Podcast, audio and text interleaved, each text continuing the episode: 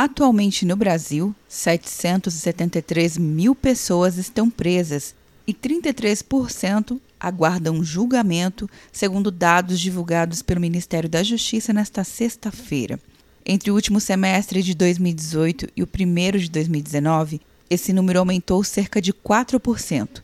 De acordo com o diretor do DEPEN, Departamento Penitenciário Nacional, Fabiano Bourguignon, a meta do governo é acabar com todos os presos em delegacias. No primeiro semestre de 2018, nós tínhamos 19 mil presos em delegacias. Esse número agora é de 14 mil. Então, é um avanço importante das secretarias de Justiça e Secretaria de Segurança Pública. Faltam mais de 300 mil vagas no sistema penitenciário brasileiro e o governo pretende criar 100 mil vagas até o fim da gestão. 19 mil vagas já foram disponibilizadas em 2019 e neste ano a perspectiva é ampliar o número, como explica Fabiano Bourguignon, diretor do DPEM.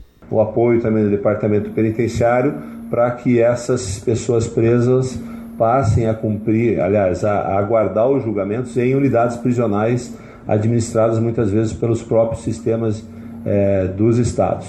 De acordo com o Ministério da Justiça, o sistema de informações penitenciárias estava desatualizado há seis meses, mas agora está mais prático e dinâmico, sendo possível comparar informações de diferentes anos e categorias.